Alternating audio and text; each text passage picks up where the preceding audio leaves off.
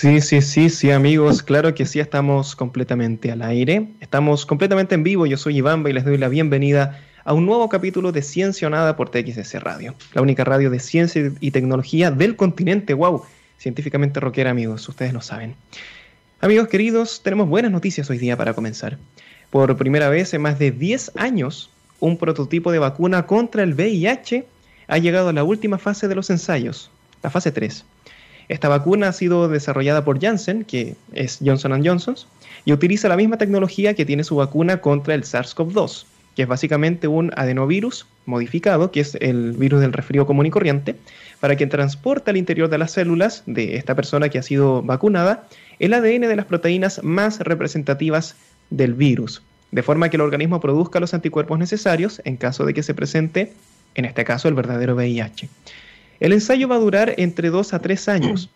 ¿Vale? Como ven, no será algo completamente inmediato, pero se trata sin duda de una luz de esperanza. Recordemos que el intento anterior por desarrollar una vacuna contra el virus de la inmunodeficiencia humana se cerró en 2009, cuando la evidencia arrojó que la efectividad de la vacuna de ese momento era solo del 30%, era muy baja, ¿no?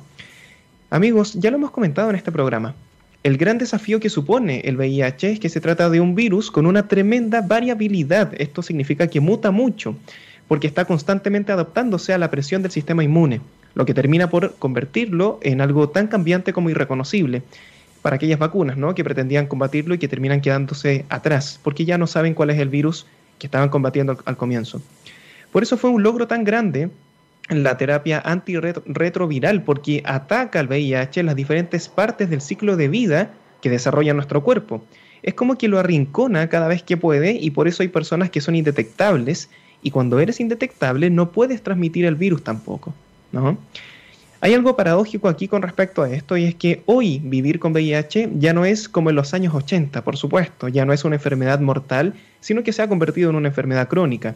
Y eso, aunque evidentemente es bueno, por supuesto, porque podemos disfrutar de la compañía de nuestros amigos que hoy viven con VIH, al mismo tiempo desincentiva la producción de una vacuna. Y aquí uno se pregunta por qué. La vacuna debe tratar de ser más barata, que los tratamientos antirretrovirales, que son, como les digo, muy efectivos, por ejemplo. Debe otorgar una protección duradera y, por supuesto, eh, como las personas que reciben el tratamiento eh, en contra del VIH ya no mueren de SIDA, entonces la vacuna no se vuelve tan urgente. Interesante, ¿no? Resulta ser algo muy paradójico. Pero hay un argumento, y este me parece que es el mejor argumento de todos, para continuar buscando la vacuna con mucha fuerza. No hay que bajar esos esfuerzos y hay que destinar esos recursos y es que de los 38 millones de personas que hoy viven con VIH, 12 millones de ellos no acceden, ojo con esto, no acceden a ningún tipo de tratamiento porque viven en países en los que ni siquiera se tiene acceso a un vaso de agua potable. Por lo tanto, la vacuna sigue siendo muy necesaria y por eso tenemos la esperanza de que esta noticia termine en buen puerto y esperamos que arroje excelentes resultados. Vamos a escuchar una muy buena rolita y ya estamos de vuelta, amigos. Esto es Like a Stone de Audioslave. Claro que sí, amigos, ya estamos de regreso, ya estamos de vuelta en Ciencia o Nada. Amigos queridos, el día de hoy nos acompaña Francisca Fuensalida. Ella es encargada de comunicaciones en la empresa Smartic Chile y hoy viene a conversar con nosotros sobre educación y los importantes desafíos que enfrentamos hoy y que tendremos que continuar enfrentando mañana en materia de educación. ¿Cómo estás, Francisca? Muy bien, ¿cómo estás, Iván? Muy contento de que hayas eh, querido venir hoy día a conversar con nosotros. Tenemos muchos temas. Gracias por la invitación. Hola, Gabo. Sí, no, excelente. Estamos aquí en compañía de Gabo también en los controles y muy felices nosotros de que nos acompañes hoy. Francisca, si hay algo que hemos descubierto durante esta pandemia es que hay ciertas actividades que definitivamente no pueden reemplazarse con la tecnología, ¿no? Esas actividades son principalmente las que tienen que ver con la experiencia compartida, con el estar físicamente con la otra persona para interiorizar ese contexto que se vive en conjunto y que eventualmente nos enriquece. La sala de clases sin duda está en la lista de esos momentos irreemplazables. Y mi pregunta es, ¿por qué? ¿Por qué resulta irreemplazable la tradicional aula escolar? ¿Qué es lo que una sala virtual no puede proveer al estudiante que sí puede entregar el contexto de aprendizaje tradicional, Francisca? Bueno, estamos completamente de acuerdo con que, con que las clases presenciales son irreemplazables. Mm. Lo que no quita que son mejorables, y eso, de eso podemos hablar más adelante. Pero respondiendo a tu pregunta, una cosa es la enseñanza que eso sí se puede hacer a través de un aula virtual. Y otra cosa es la experiencia educativa, que son dos cosas completamente distintas, que se complementan por supuesto, pero los colegios, los centros educacionales, tienen que enfocarse en la experiencia educativa. Y esta experiencia tiene que ver con la sociabilización de los niños, que es fundamental, es en aprender en conjunto, como decías tú, en aprender además a poner reglas, a cumplir reglas, a respetar al otro, a pedir respeto. O sea, la experiencia educativa no tiene solo, como te digo, que ver con la materia, sino que es un ambiente. Y este ambiente, un niño o una niña solo o sola en su casa, en un computador, es imposible de obtener. El, efectivamente se puede generar una especie como de, como de suple, ¿no? En un chat, por ejemplo, ¿no es cierto? O sea, yo converso con mis amigas en chat y me encanta conversar con ella en el chat, pero llega un momento en el cual decimos, es que necesitamos vernos, sí. necesitamos vernos, necesitamos compartir, porque porque además lo que sucede con la comunicación virtual es que se pierde todo lo que tiene que ver con el lenguaje no verbal. Y, el, y el, la falta, o sea, es, ese, esa brecha es imposible de lograr que no sea a través de una relación presencial. Y los niños, para que tú sepas, los niños y niñas tienen una capacidad para leer el, lenguaje no verbal de los otros mucho más alta que nosotros los adultos. Ellos lo tienen de una forma más intuitiva, quizás no lo racionalizan como nosotros, pero el mensaje ellos lo perciben en, su totalidad siempre. Entonces, por ejemplo, te voy a dar un ejemplo súper concreto de una diferencia entre clase virtual y clase en el colegio. Si a un niño que le cuesta participar, ponte tú, ¿ya? Que es un poco mm. más tímido, por ejemplo, o un poco más introvertido, o tiene compañeros que son muy extrovertidos, que también puede ser. Mm. Eh, el niño dice ya, yo quiero, quiero hablar de esto. Este va a ser, esta va a ser mi contribución a esta, a esta clase en particular. Y observa qué es lo que está pasando en el entorno y busca el momento, ¿no es cierto? Identifica cuál va a ser su momento. Ese en el aula virtual es imposible de lograr. Correcto, sí. ¿Me entiendes? Entonces hay, hay, una experiencia integral que, lo, que los niños y las niñas pierden en este formato. La, enseñanza la tienen, sí, pero no la experiencia. Sí, correcto. Y sin duda, sí, eso es, eh, impresionante. O sea, el contexto te da cierta eh, información que puede de alguna forma motivarte a entregar una respuesta o incluso inhibirte. Hay muchos experimentos, ¿cierto?, de, de personas que les hacen muchas preguntas eh, y una, tiene, una persona que es el sujeto del experimento tiene que dar la respuesta final donde claramente el resto da una respuesta incorrecta, por ejemplo, y él se inhibe y dice, chuta, parece que yo estoy mal y da una respuesta incorrecta a propósito porque su contexto no le es favorable. Eso es, un ejemplo de lo importante que es el contexto. Y aquí eh, yo creo que hemos, hemos, eh, tenido un aprendizaje a lo largo de este año, porque yo te voy a confesar, Francisca, que yo pensaba que todos los contextos se podrían reemplazar por Internet. Yo tenía el discurso de chuta, ¿por qué hay que ir presencialmente al trabajo si perfectamente lo podríamos hacer en el, computador con un correo con información? Y claramente que no es así, o sea, necesitamos el, contacto. ¿Y cómo calificarías, mi pregunta es, ¿cómo calificarías el desarrollo de las clases online a, nivel general? ¿Se ha hecho bien o sinceramente estamos improvisando sobre la marcha y, bueno, así nos va? Eh, creo que ambas afirmaciones no son excluyentes, en este caso en particular. Sí hay que ser eh, muy concretos y honestos con que la diferencia entre los establecimientos educacionales en Chile es enorme. Sí. Por lo tanto, efectivamente, hay un grupo de niños y de niñas que han recibido una educación virtual terriblemente deficiente. O sea, tan deficiente que, los, que hay un estudio del Banco Mundial que indica que esos niños y esas niñas han perdido el 70% del aprendizaje del año. Lo perdieron. 70%. Increíble. Entonces, y, entonces una cosa es eh, toda esta, en el fondo, esta brecha tecnológica que ha impedido que las clases virtuales hubiesen tenido un mayor alcance, ¿no es cierto? O, una mayor diversidad o, o, una mayor profundidad. Otra, otro, otro mundo completamente diferente es en, niños y niñas que están en colegios más tecnologizados y que tienen acceso en sus casas a otro nivel de tecnología. En esos casos en particular, yo he visto de todo. Yo, yo voy a mm. hablar de esos casos, ¿ok? Porque los otros es otra conversación. Pero yo he visto colegios que son supuestamente, no sé, Ultra Mega BC1, Super Top, ¿ah? Hipercuico, como les queráis decir. Y, ha sido un desastre. Ah, ha sido un desastre. Porque el colegio, de alguna manera, no alcanzó a reaccionar, ¿no es mm. cierto? Así como que, no, si esto va a pasar rapidito, si vamos a volver a clases en mayo, entonces ¿para qué vamos a invertir tanto en esto? ¿No es cierto?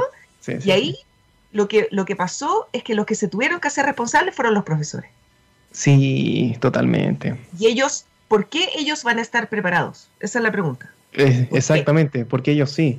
Sí, claro. no, pero tienes toda la razón, o sea, gran parte del peso lo han absorbido los profesores y tenemos aquí datos impresionantes con respecto al nivel de estrés.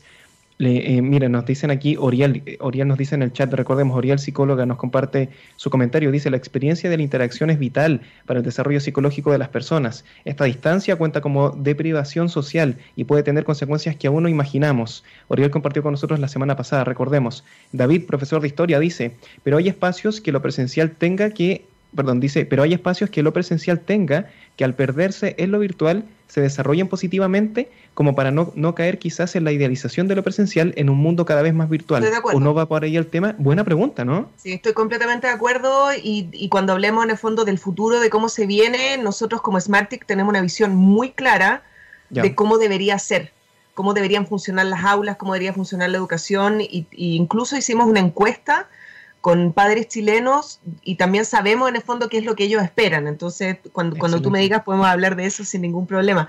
Lo que sí me gustaría, como para complementar lo que estábamos conversando recién, Sí, por supuesto. Y así como hay colegios que no estuvieron a la altura, no dieron la talla, ¿no es cierto? El colegio, estoy hablando del establecimiento, no de los profesores. O sea, yo me saco el sombrero 45 millones de veces por los profesores.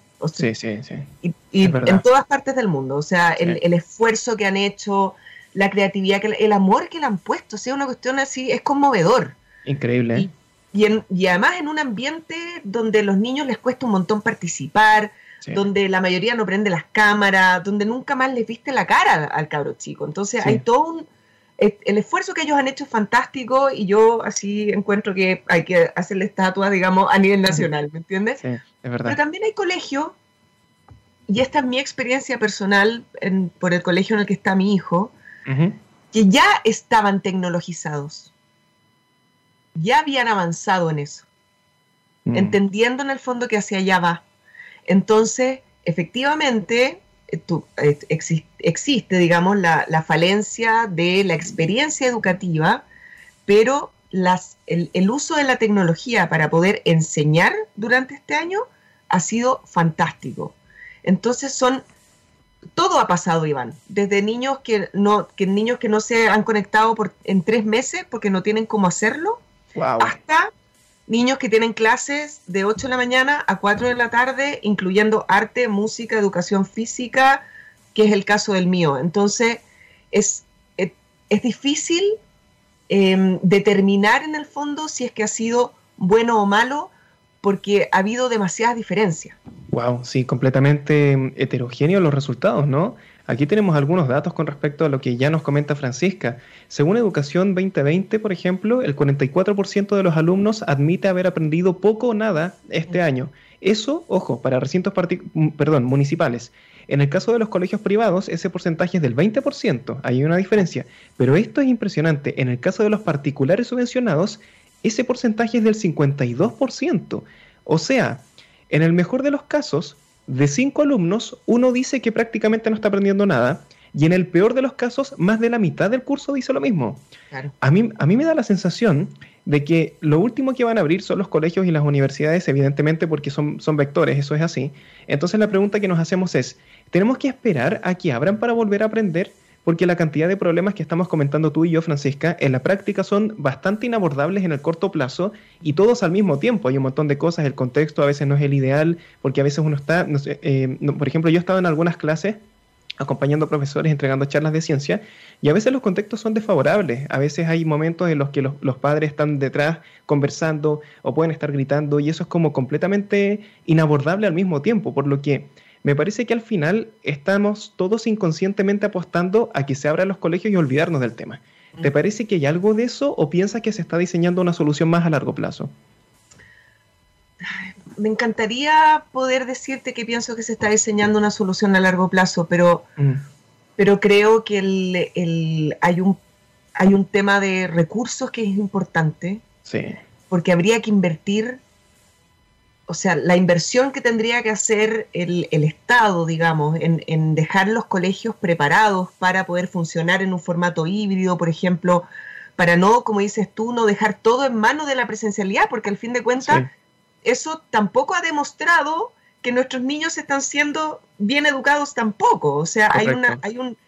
Lo que pasa es que en este formato, en, este año en particular, esas brechas han quedado en más evidencia todavía.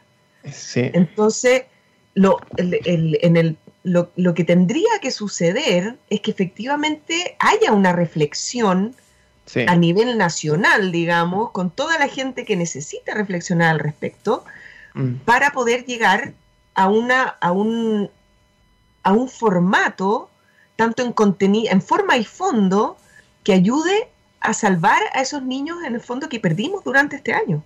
Yo, yo, yo, o sea, por ejemplo, em, tengo, tengo, conozco a alguien, tengo una amiga, una conocida, cuya hija entró a un colegio nuevo este año. Imagínate, alcanzó a ir dos semanas al colegio. Y era una niñita que había estado a punto de repetir, había, había tenido un montón de problemas. Mm.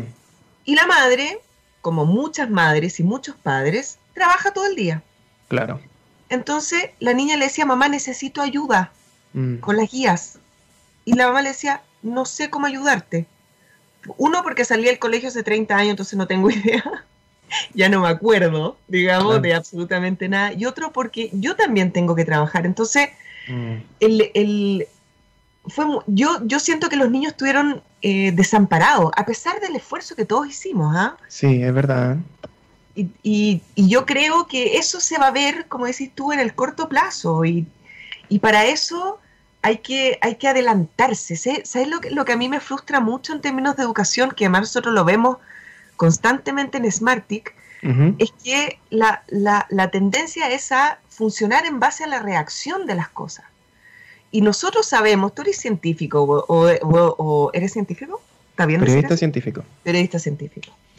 Em, nosotros, nosotros los que manejamos conceptos de ciencia, sabemos, por ejemplo, que las carreras STEM, que la educación STEM, es lo que todos los niños deberían recibir hoy. Sí, correcto, es así. Es así, ¿sí o no? Sí, ¿Hace, o sea, cuánto, ¿hace cuánto que hablamos de esto, Iván? El que no lo esté recibiendo, el que no lo esté recibiendo ahora, lamentablemente está quedando en el pasado en la competencia internacional. Eso es, tremendo. Eh, pero ¿hace cuánto tiempo que tú y yo sabemos esto? años. Y, sin embargo, el currículo de los niños no se basa en eso. Sí, tienes razón.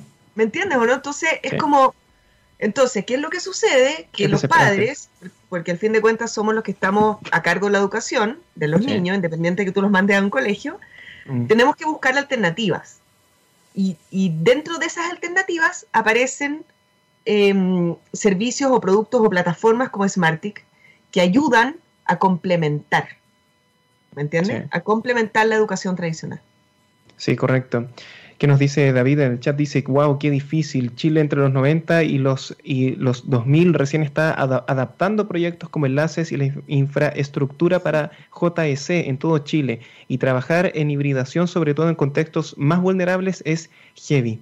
Sí, mira, B nos dice, yo no conocía esa educación, B, te recomendamos con Francisca totalmente, tienes que empezar a interiorizarte en, el lenguaje STEM, ¿cierto? Es muy necesario porque hoy en día los conocimientos son interdisciplinarios, eh, ya no vale de nada que uno trabaje completamente solo en su especialización, sino que tiene que estar en contacto con otros profesionales, con otras personas, porque eso enriquece mucho el proceso de aprendizaje y el desarrollo de tecnologías y de, y de innovación también.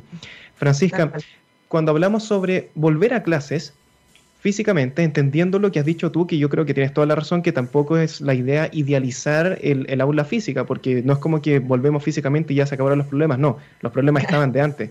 Y lo que ha hecho esto, mira, aquí voy a hacer un pequeño paréntesis, pero esto es una opinión, yo creo que lo que ha hecho la pandemia ha sido agudizar las cosas que sabíamos que estaban mal. Sabíamos, y aquí podemos pasar incluso a temas más grandes, no, más grandes, a temas distintos, no, no, no sé si son más grandes. Por ejemplo, sabíamos que en general las clases medias del mundo estaban al borde de colapsar, sí, lo sabíamos, pero tuvo que pasar para que lo viéramos frente a frente.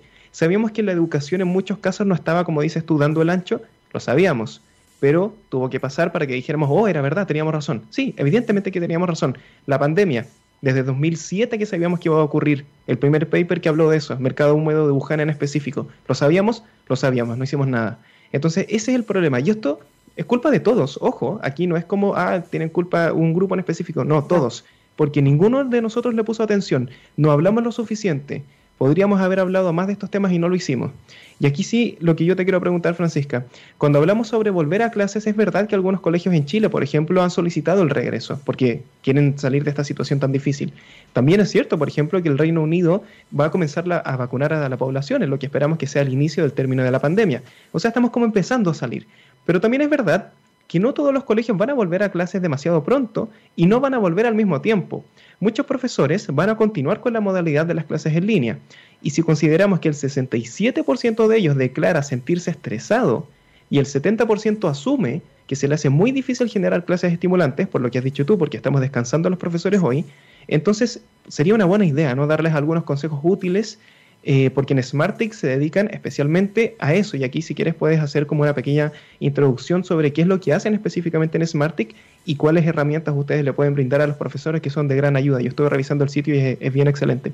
Sí, está bueno, está bueno. Y, y, bueno, nosotros, además que la plataforma comenzó eh, como una reacción también, como una respuesta, mejor, ese, es el concepto real, como una respuesta al, a los bajos índices matemáticos de la prueba PISA en Europa. Sí.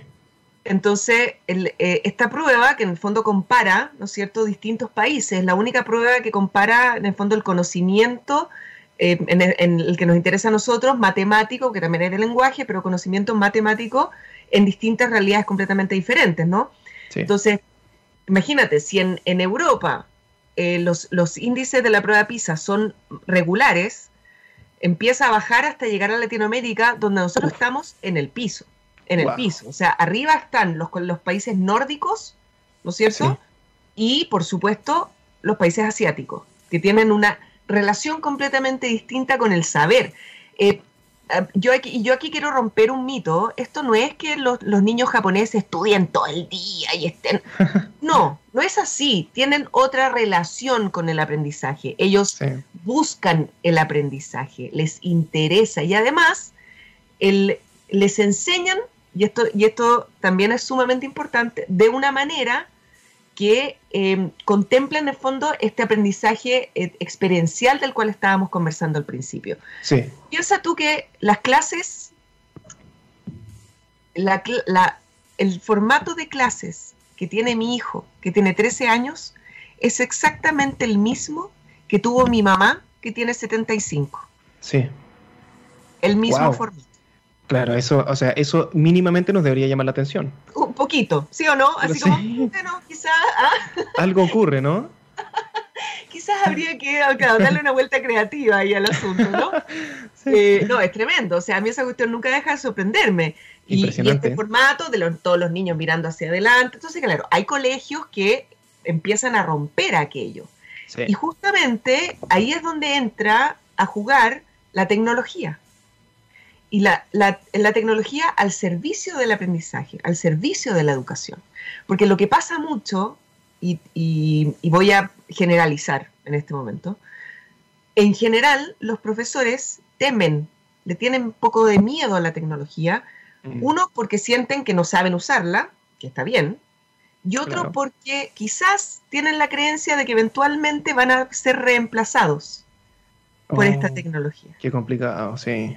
Y no es así, mm. en el fondo, ¿me entiendes? O sea, el propósito de plataformas como Smartic es, como, como te decía, complementar es la educación que entrega el profesor en forma presencial que es irreemplazable, ¿no es cierto? Entonces, si yo quiero, si yo comprendo, yo entiendo lo que de, de lo relevante que es para un niño o para una niña el desarrollar un pensamiento matemático, que no es lo mismo que hacer eh, resolver problemas matemáticos, sino que el desarrollo del pensamiento matemático, ¿no es cierto? Que está asociado a la lógica, ¿no es cierto? Está asociado a la, capacidad de pensamiento crítico, está asociado también a la comprensión lectora. Eh, o sea, es todo, todo un, mundo que sucede aquí que, que, en el futuro les va a ayudar a insertarse, como tú muy bien decías, en el mundo tal cual y como va a ser. Porque somos nosotros los que tenemos que ponernos eh, a tono con el mundo tal cual y como va a ser. No va a ser al revés, ¿no es cierto? Entonces, esta plataforma, Smartic, le permite a los niños y a las niñas, en sesiones de 15 minutos al día, desarrollar pensamiento matemático. Y, eso influye positivamente en su vida, en, todo. En todo. O sea, porque creer que la matemática bueno, y ahí ya podemos hablar de los mitos asociados a la matemática, que es tan difícil, que hay gente que es buena y mala para las matemáticas. Ah, eso es mentira, no es así. Eso es, te lo enseñaron bien o te lo enseñaron mal. En el fondo es, no es que tú tengas así como, no sé, cuatro neuronas más que te permitan así como comprender. No es así. Entonces, el, en el fondo, y lo, y lo lindo de esta plataforma, que como funciona con inteligencia artificial, se adecua a la velocidad y al ritmo del niño. Mm. Porque lo que hay que evitar a toda costa, Iván, a toda costa, es lo que se llama la frustración matemática. Eso es terrible. Atroz. Entonces, claro, sientes que no, que no lo haces bien, que tus amigos son mejores que tú, yo empiezo a chuta, yo no sirvo para esto y ya, mejor, mejor no lo veo. Mejor no lo hago. Sí, no lo hago. no? Chao, ¿sabes qué? Mejor no lo hago, yo soy mala para las matemáticas. No, no, no, nunca te voy a poder ayudar en esa tarea. Uy, no, qué lata. No. Mm. Entonces, eso se evita, esta plataforma en el fondo lo evita porque al niño y a la niña le van poniendo em, ejercicios que, que, sí van a poder resolver. Con más o menos dificultad, pero sí los van a poder resolver. Entonces, em, es gratificante Mm. para los niños en ese sentido, y además porque van avanzando de etapa y ganan estrellitas y hay todo un... Es que eso es eh, excelente. El que esté gamificado es muy bueno porque empieza a desencadenar el, sistema de recompensa en el cerebro y eso es hasta adictivo. Uno quiere eh, tener más etapas. Uno quiere seguir avanzando. Tener tu diploma, porque queréis tener tu estrellita, y queréis poder comprar un gatito, porque también podéis comprar cositas y, y, hacer una casa y un dinosaurio. Entonces hay, hay pero eso es posterior, digamos, a la sesión. O sea, tú tenés tus 15 minutos de ejercicio ah, y después tú puedes pasar este que es como una plaza donde tú además te encuentras con otros niños y le puedes hacer un regalo a alguien. Entonces, ah, hace muy, el año pasado que mi hijo, mi hijo lo, usó durante harto tiempo, eh, una, niña le regalaba cosas a, mi hijo en esta plaza. ¿ah? Entonces, se genera ahí como un pequeño romance virtual, ¿no? Oh, Pero está, está diseñado de manera tal en el fondo que acompaña al niño en su aprendizaje. Entonces, piensa tú, no sé, pues, eh, un, niño o una niña recibe eh, su educación en el colegio, que, ojalá que esté lo mejor posible, digamos, y que los profes además utilicen los elementos que, pueden efectivamente utilizar. O sea, hoy día un profe que no usa un video, en el fondo, como para poder complementar sus clases. O sea, piensa tú que los niños, los niños y las niñas, eh, ya no ven tele. Sí, claro. Andan en otra. Mm. Ven YouTube, hacen no sé qué. Entonces, ¿tú me, podrías, ¿tú me podrías dar un segundo que sé que me están trayendo el pedido del supermercado que yo sabía que iba a llegar justo cuando fuera la entrevista? Mira, de hecho, de hecho tenemos que hacer una pausa, así que no te preocupes. Solamente. voy a contestar. Dale nomás, Francisca. Yo por mientras voy a leer aquí a nuestros amigos y, vamos a ir a la pausa. Saikat dice: El problema es que antes de que pasen las cosas, nadie invierte en las ideas. A mí me pasó que el año pasado es que intenté recaudar fondos con una startup y una demo para una plataforma educativa en línea como complemento a las clases y nadie le vio utilidad. Eso es un tema también. Mira, ese tema es interesante, Saikat, porque a veces el ver la rentabilidad está bien, porque eh, si no, no hay incentivos para eso. Uno no puede eh, invertir en, o sea, nadie quiere invertir en algo que va a perder plata. Pero lo malo de esa lógica es que no ves la innovación que viene al futuro, algo que puede rentar en el futuro que no está rentando hoy día, nadie quiere invertir en eso, ¿no? Entonces aquí el ejemplo de Zycat es súper bueno y hay que tratar de, resolverlo, eso es uno de los puntos grises de, este sistema que de repente eh, tiene esas falencias. Lady Macbeth dice, son procesos de enseñanza, aprendizaje situados con sentido para los niños y también las niñas, en términos de que se les plantean problemáticas acordes a sus experiencias vitales. Exacto, ahí está, ahí está la gran clave y que promueven el desarrollo de habilidades que permiten la inserción en el mundo. Amigos queridos, estamos conversando con Francisca Fuensalida de Smartic. Vamos a escuchar una muy buena rolita y ya estamos de vuelta. Esto es Crawling de Linkin Park. Claro que sí, amigos, ya estamos de vuelta, ya estamos de regreso en Ciencia Nada. Francisca, hay algo muy interesante, muy desafiante, y es que el regreso a clases no va a ser, y lo comentamos un poquito al principio, pero sería interesante andar en este tema, no va a ser y no está haciendo para todos igual. Algunos van a volver antes, otros van a volver después, y ahí se va a generar una desnivelación en el aprendizaje brutal, más de lo que ya hay. Y aquí yo ni siquiera hablaría de los colegios chilenos, van a estar desbalanceados, porque estamos, ya lo decíamos tú y yo, estamos compitiendo con el mundo, entonces ya no tiene mucho sentido ver a Chile solo. Entonces, si nos quedamos atrás con respecto a la competencia mundial, eso supone muchas desventajas comparativas que eventualmente afectan a los países y a la calidad de vida de las personas. ¿Piensas que ¿Esto tiene una solución, este desbalance a largo plazo? ¿Podemos hacer algo al menos para amortiguar los efectos? Porque se ve muy complicado realmente.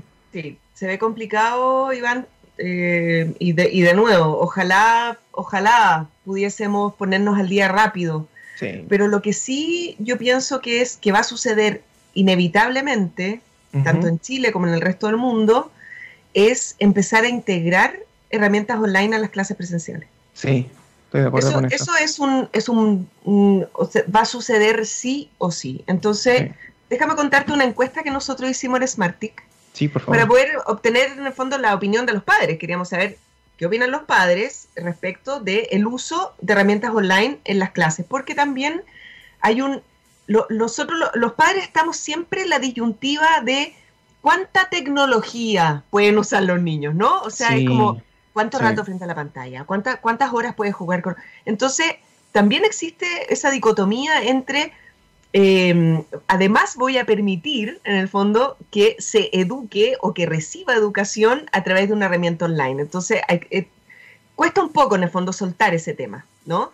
Pero una vez que ya te hiciste amigo del tema y pudiste entender que esa es la forma en cual los cabros viven hoy, se comunican hoy, aprenden hoy, eh, son amigos de esa manera hoy día, o sea, hoy, día no hay, no hay fronteras, los niños son amigos con la gente de todas partes. Eh, se generan dinámicas que también son súper valiosas y, dentro de eso está el, poder, en el fondo, aprovechar, ¿no es cierto?, la tecnología, usarla desde un lugar, desde el lugar correcto, desde un lugar de generosidad, desde un lugar de comprender el aporte que puede ser. Entonces, en, esta encuesta, el 82% de los padres, esto fue una encuesta hecha solo en Chile, el 82% de los padres considera que es decisivo, o sea, importantísimo, integrar estas herramientas online a las clases presenciales. Ah, tras la pandemia. O sea, estamos hablando en el fondo de lo que decís tú de como a la vuelta de los colegios, ¿no? Exacto. Y, y, y casi el 80%, 79% piensa que hay que repensar el sistema educativo.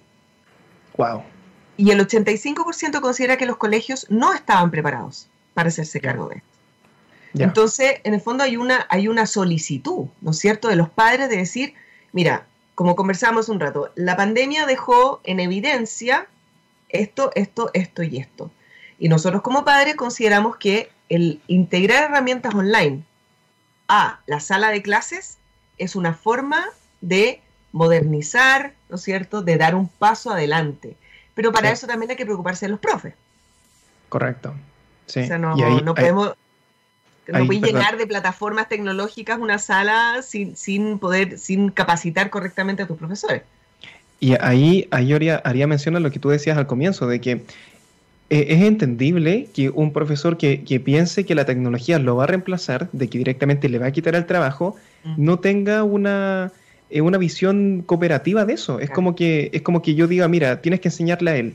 pero mañana él se va a quedar y te vamos a echar a ti. Claro, voy a, tratar de no enseñarle.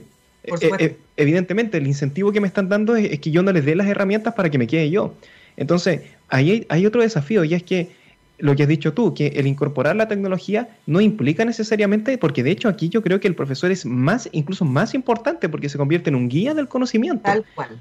Entonces, ¿cómo lo hacemos ahí para que el profesor confíe? Porque la confianza cuando se rompe ahí cuesta mucho decirle, mira, esta tecnología no te va a reemplazar y de hecho tu labor es ahora mucho más relevante porque ya no eres, o sea, ya no tienes el peso de tener el conocimiento absoluto. Lo que tú dices no es verdad divina, sino que tú tienes que tomar de la mano a los chicos y guiarlos por el camino del conocimiento, que son otras lógicas, ahí cambia todo, ¿no? Ahí cambia todo. ¿Cómo lo hacemos ahí, Francisca?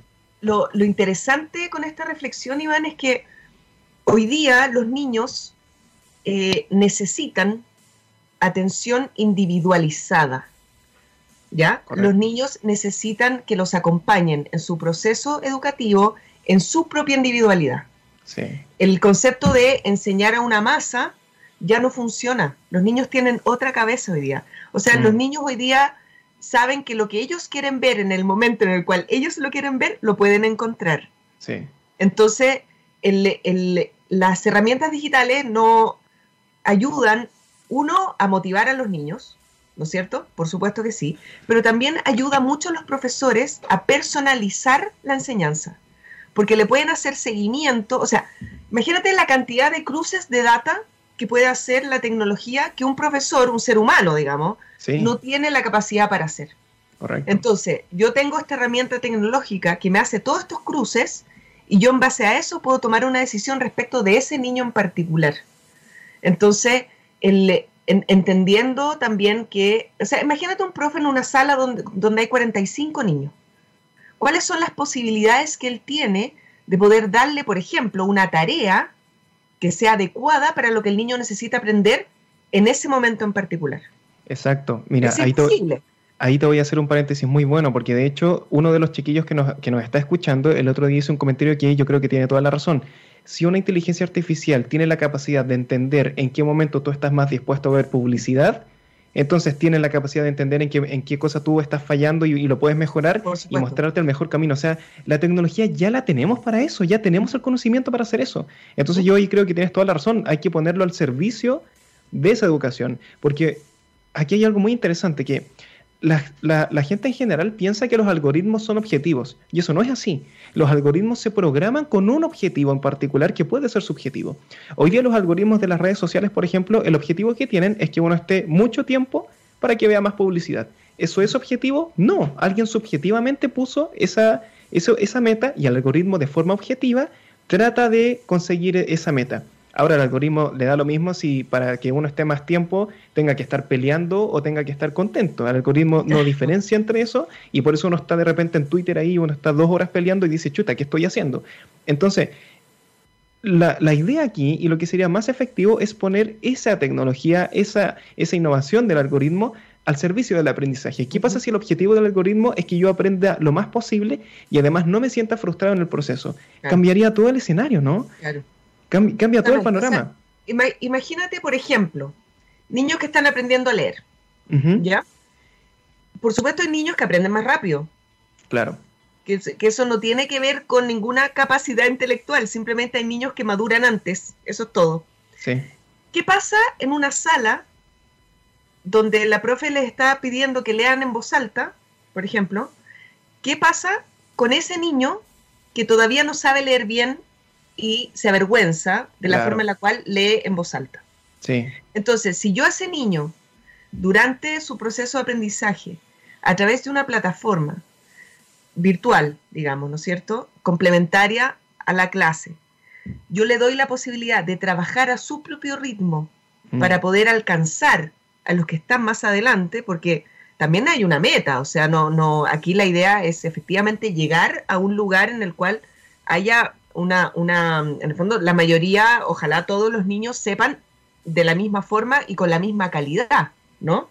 Entonces, si yo, si yo puedo acceder a una tecnología, en el caso de Smartick, tecnología de matemática, de lógica, de programación, ¿no es cierto?, comprensión lectora, si yo puedo acceder a esa tecnología, lo que va a permitir que eventualmente en algún momento del año los niños estén con el mismo nivel de conocimiento, no tiene ningún sentido dejarlo fuera del aula.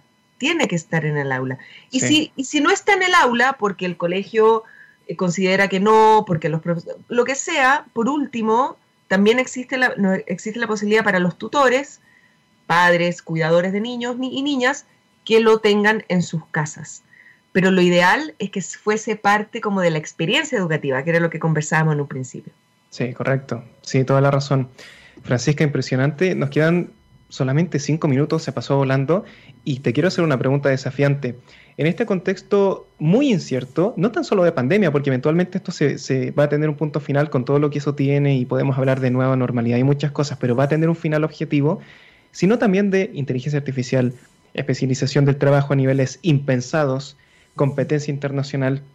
¿Cuál te parece a ti, Francisca, que es la gran habilidad que ni siquiera los niños, sino las personas deberían desarrollar hoy, en este mundo tan de tanta incertidumbre, ¿no? ¿Cuál te parece que es la gran habilidad? Flexibilidad. Flexibilidad, sin duda. Flexibilidad y adaptabilidad. Mm. El, creer que sabemos cómo hacer las cosas es lo que impide el aprender cómo hacer las cosas.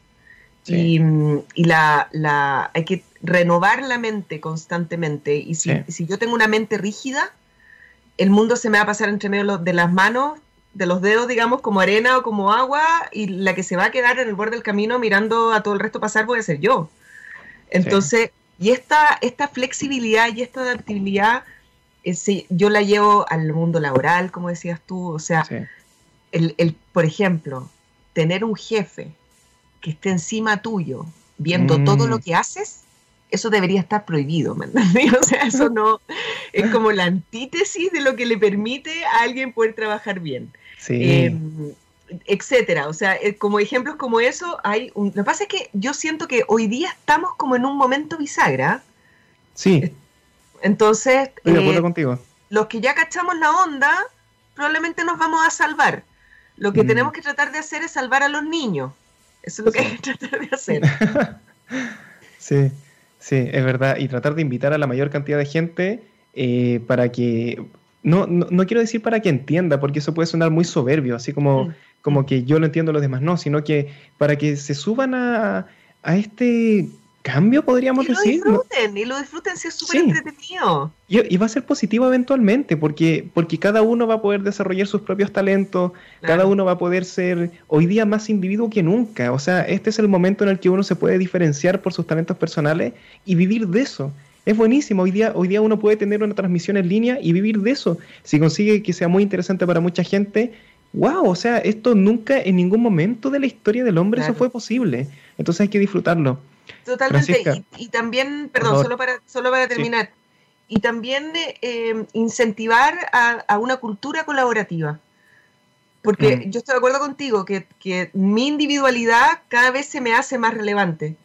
Pero, pero para que en el fondo, para que podamos todos seguir avanzando, necesitamos eh, generar una cultura colaborativa. Y, la tecnología no es un elemento de, que aísle si es que está bien utilizada. Por, eso nuestra invitación desde Smartic es a, apreciar y valorar el momento en el que estamos. Sí, tienes toda la razón. Yo creo que la pandemia es un muy buen ejemplo de eso, porque antes uno podía pensar, por ejemplo, mira, yo voy al médico una vez cada cierto tiempo. Si yo estoy bien, ya, perfecto. Pero no, yo tengo que invitar al resto de mi, de mi comunidad que también se mantenga saludable, porque si ellos se enferman, me pueden enfermar a mí. Yo decía, ah, entonces esto es un tema de especie. Pero no tampoco, porque si es que pasa que una persona, o sea, que si un virus muta en un murciélago, se lo pasa a un pangolín y después el pangolín se lo pasa a un chino, a, mí me va a afectar a mí en San Joaquín igual. Entonces, aquí eso es un tema colaborativo, ¿no? Es un tema completamente de salud integral. Entonces, lo que tú dices tienes toda la razón. Es, un tema de desarrollar habilidades individuales, pero considerando el entorno, de qué forma el entorno yo también eh, entrego algo positivo para los demás. Francisca, Amigos, hemos llegado al final del programa, ha sido una conversación muy entretenida y Francisca, el micrófono es tuyo para decir lo que tú quieras, si quieres invitar a Smartix, si quieres contar cómo te lo pasaste hoy, las palabras son tuyas. Súper, muchas gracias Iván, muchas gracias Gao, ha sido sumamente grata esta conversación. Eh, para mí el poder contar con espacios en los cuales se reflexiona es un tremendo regalo, así es que muchas gracias por eso, sobre todo por eso, por, la calidad de la conversación. Eh, nosotros como, como Smartic queremos dejar los invitados a conocernos. Nosotros estamos en www.smartic.com. tenemos, un, una, tenemos siete días de prueba gratuitos para que, para que los padres, las madres, los niños, las niñas vean qué les parece. Yo sé que les va a gustar, ¿ah? yo sé que les va a gustar pero vean qué les parece, cómo les funciona, si es que les gusta el ambiente, si es que les gusta los dibujos, los ejercicios, y prueben, pruébennos. Yo, como les digo, yo sé que se van a quedar porque es una herramienta fantástica. Muy pronto vamos a tener novedades respecto de algo similar para comprensión lectora solamente, así que también eventualmente vamos a tener noticias también. Y en el mismo sitio web de nosotros hay una sección de eh, material didáctico para profesores que se puede descargar en forma gratuita. Hay videos, hay ejercicios, hay recomendaciones, hay ideas. Así que también a los profes que nos están escuchando los dejamos invitados www.smartic.com. Ahí están todo el material educativo que nosotros pusimos a disposición de la comunidad. Excelente, Francisca. Un regalo muy grande compartir contigo el día de hoy. Amigos, gracias por estar con nosotros un viernes más y no se vayan, no se vayan porque ya se viene Mundo FinTech. Yo no me lo pierdo. Cuídense que estén bien y como siempre. Gracias. Estén bien. Chao. Chao, chao.